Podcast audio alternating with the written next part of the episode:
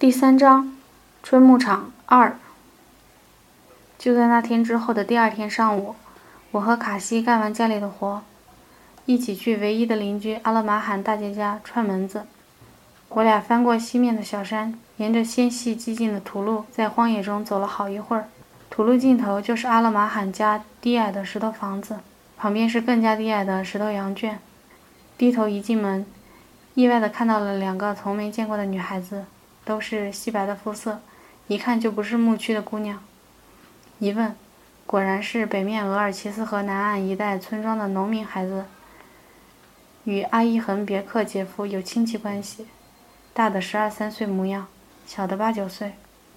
据说两人一大早就徒步出发，走了十几公里的山路呢。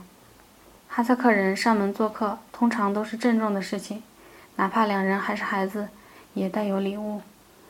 一块用旧软绸包裹的风干牛肉和几块胡尔图。胡尔图指脱脂酸奶制作的干奶酪。大家都对那个小一点的，叫做阿依娜的孩子赞不绝口。他一副机灵的样子，五官俊俏，寸把长的短发漆黑油亮。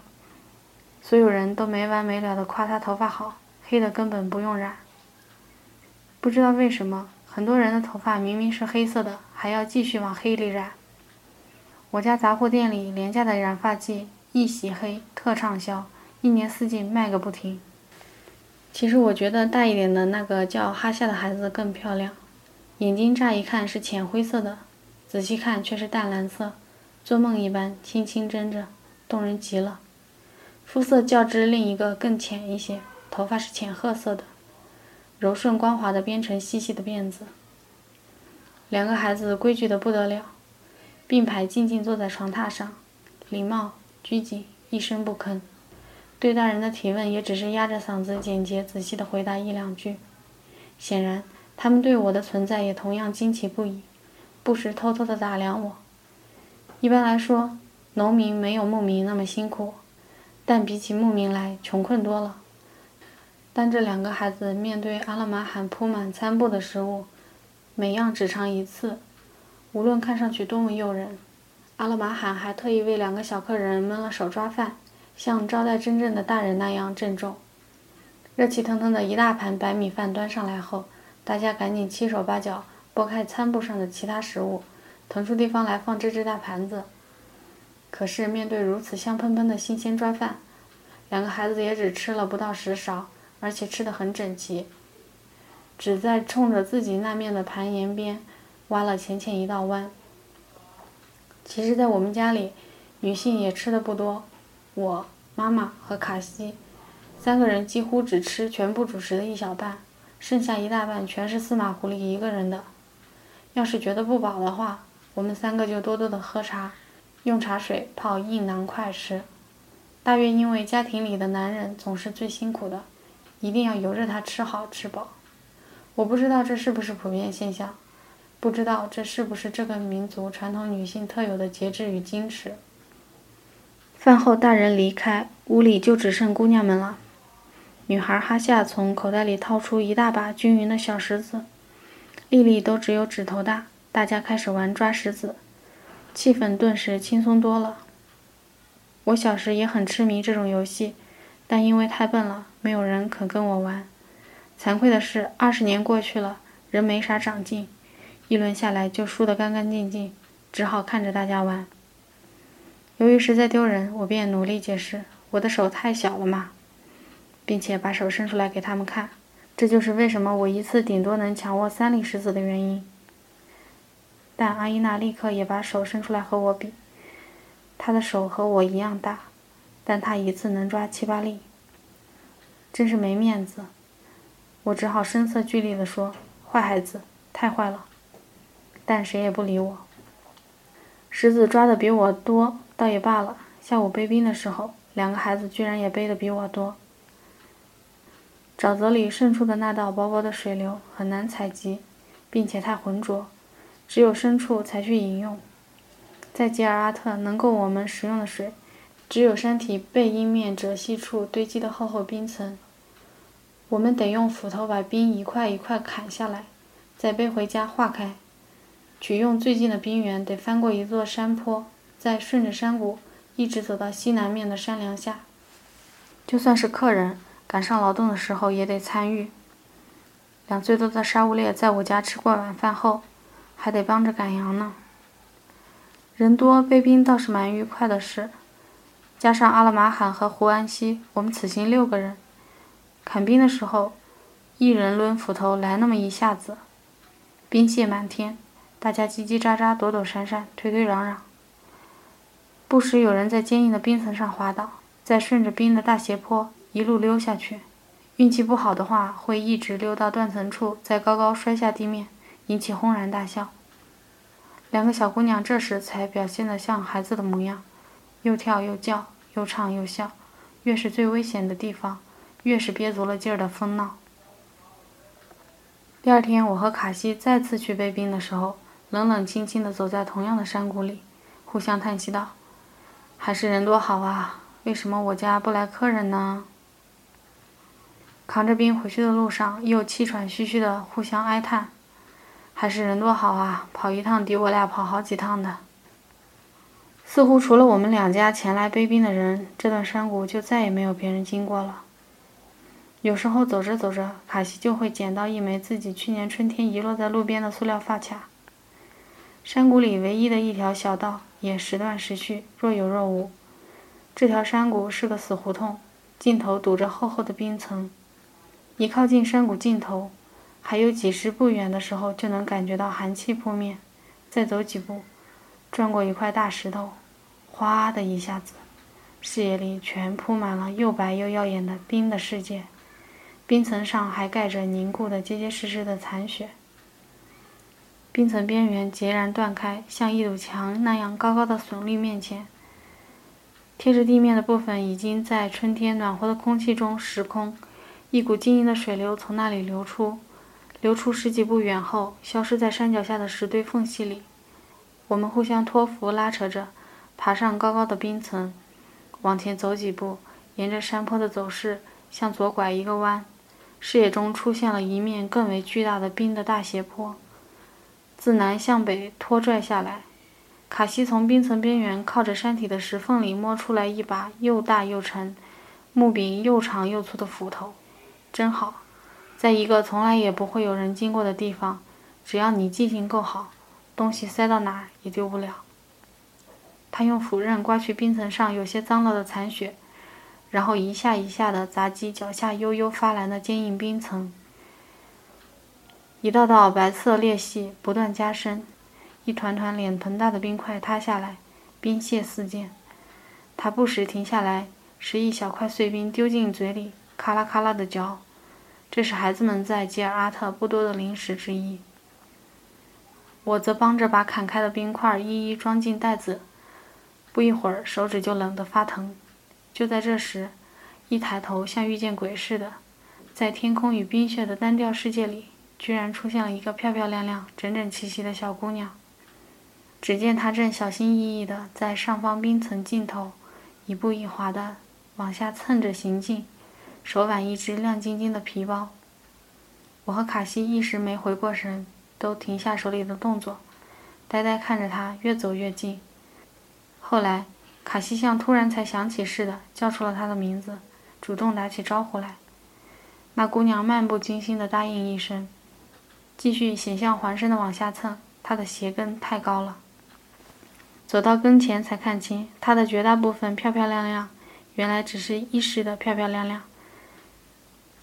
黑色闪光面料的外套里面是宝石蓝的高领毛衣，脖子上挂着大粒大粒的玛瑙项链，左右耳朵各托一大串五颜六色的塑料珠子，花毛线手套，刚打过油的高跟鞋，头发纹丝不乱。我和卡西则滋毛乱炸的，后脑勺两边极其对称的别了一对极其招摇的大蝴蝶发夹，辫梢上缠着一大团翠绿色金丝绒发箍。手指上一大排廉价戒指，浑身香气冲天，一闻就知道用的是一种名叫“月亮”的蓝瓶香水，已经在我们当地的姑娘媳妇间流行了二十多年，同时还可用作驱蚊水。如此拼命的架势，若是出现在城里的话，会显得很突兀、很粗俗的。但在荒郊野里，荒野无限宽厚的包容一切，再夸张的打扮自己都不会过分。哪怕从头到脚堆满了花，也仅仅是漂亮而已。怎能说不漂亮呢？人家从头到脚都堆满花了。他俩没完没了的问候，然后在有限的时间里迅速互通有无各自的最新见闻。谁家新近搬到了附近？谁家的女儿去阿勒泰上学？谁家小伙和谁家姑娘好上了？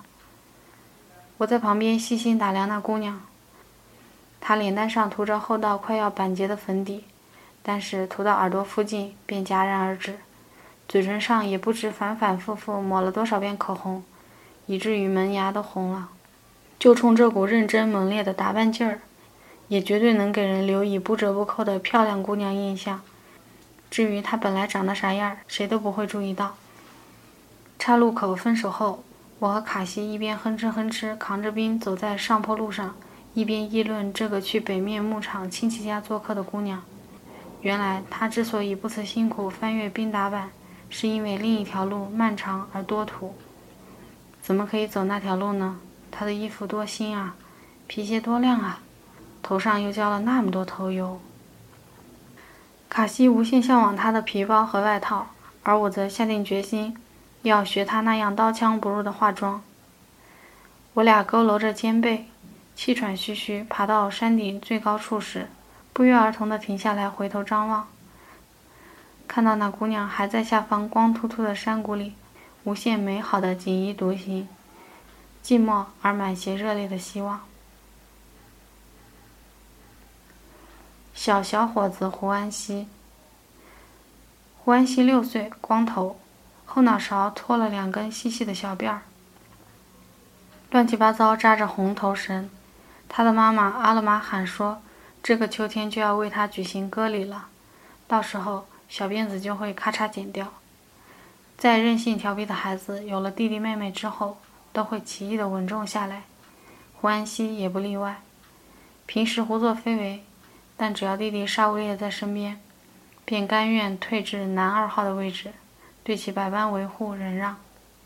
当沙乌烈骑在胡安西肚子上，模仿骑马的架势，前后激烈摇动时，胡安西微笑着看向弟弟的目光，简直称得上是慈祥。沙乌烈还小，大部分时间都得跟在妈妈阿勒玛罕身边。胡安西却足够大到能自由行动了，每天东游西窜，毫不客气地投身大人们的一切劳动，并且大都能坚持到底，这让人很不可思议。我见过许多城里孩子，手头的事做烦了，随手一扔便是，不需任何理由，好像他们知道小孩子无需背负责任这个东西。好像他们都懂得熟练行使小孩子的权利，而胡安西只有六岁，在这方面已经具备成人心态似的，似乎他已经深知放弃即是羞耻，他已经有羞耻感了。很多时候都能感觉到，他总会为自己不能像大人那样强壮有力而困惑，并且失落。无论如何，他毕竟只是个孩子啊，也热衷于幻想与游戏。爸爸的一把榔头到了他手里，一会儿成为冲锋枪，叭叭叭的扫射个不停；一会儿成为捶酸奶的木锥，在空空如也的扎巴袋里咚咚咚的又搅又捶，很快又成为马，夹在胯下驰骋万里。胡安西家没住毡房，在吉尔阿特荒野，他家有现成的石头房子，已经使用好多年了。每年来春牧场放牧时，都会在那里住一个月。说是房子，其实很勉强。那只是四堵不甚平整的石头墙，担着几根细船木的简陋窝棚。船木上铺了一层厚厚的芨芨草，再糊上泥巴，使其不漏雨。就算是屋顶，面积不到十平方米，又低又矮。屋里除了占去大半房间的石头大通铺外，再没有任何家具。灶台简陋。墙上只挂了一张红色旧宝毯，再没有其他装饰物。家里最重要的东西塞在房顶的船木缝隙里，分别是户口簿、结婚证和兽医填写的牛羊疫苗注射情况表格。屋外是空旷单调的山谷空地，四面环绕着光秃秃的矮山。羊圈也是石头垒砌的，紧挨着石头房子。然而，这样简陋寒酸的家，对于小孩子胡安西来说已经足够阔绰了。爸爸每天都出去放羊，妈妈总是带着小弟弟干活串门子，胡安西便常常一个人待在家里，挎着他的冲锋枪四处巡逻。一会儿钻进羊羔棚里，从石头墙内冒出一点点脑袋和一杆枪头，警惕地观察外面的情况。一会儿大叫着冲过山谷，实施突袭，给假想中的目标一个措手不及。他嘴里念念有词，爬上羊圈的石墙，从高处走了一大圈，再从斜搭在石墙上的木头上小心翼翼蹭下来，然后匍匐前进，爬上石头堆，再爬下石头堆，经历千山万水来到家门口，神色凝重，耳朵紧贴地面聆听一会儿，然后飞身扑向木头门。一脚踹开，持枪叭叭叭一顿扫射，屋里匪徒全都毙命。但他丝毫没有放松警惕，侧身闪进屋里，跳上大通铺，扑向小小的石头窗洞，在那里成功击毙了最后一个准备破窗而逃的漏网之鱼。在激烈的剿匪过程中，若是突然发现木板门上有根钉子松动突出了，他会立刻暂停剧情，把冲锋枪调个个儿，砰砰砰。完美的砸平它。总之，从来没见这孩子闲过一刻钟。问题是，他从哪儿学到的这一整套奇袭行为呢？吉尔阿特又没电视可看。胡安西最大的梦想是骑马，但几乎没有机会，便只好骑羊，导致家里的羊全都认得他了，一看到他就四散哄逃。胡安西有着取之不尽、用之不竭的零食，那就是冰块儿。不时去陈冰的大锡锅里摸一两块，整天含在嘴里嘬的滋啦有声儿。哪怕正过着寒流，温度到了零下，我一看到他吃冰块的样子，就捂紧羽绒服，泛起一身鸡皮疙瘩。胡安西也会有哭的时候，他非要逮一只小羊羔，扑扑腾腾追来追去，半天都没逮着，反而被羊羔后蹄狠狠蹭了一下，胳膊上刮破一大块皮，血珠都渗了出来。这当然会很疼了，他就疼得哇哇大哭。但是大人过去一看，觉得没什么大不了的，就踢他一脚走开了。他哭一会儿，自己再看看血不流了，又继续跑去抓羊，百折不挠。依我看，伤得蛮重的，后来凝结了厚厚一层疤，直到我们搬家的那一天，疤还没掉。胡安西最愉快的伙伴是外婆扎克拜，外婆无比神奇。又远比父母更温和耐心，绝对能满足孩子们的一切要求。胡安西在卡西的练习本上乱画线条，并且声称他画的是牛。阿帕看了说：“哪里？牛是这样的吗？”阿帕是对年长女性的尊称。他捏着那截一寸来长的铅笔头，先画一个圆圈，是牛的圆肚子，再往圆圈一侧加个小圆圈，作为牛头。另一侧加上尾巴，下面加四只脚，这东西果然像牛，但要说像狗像羊也没错。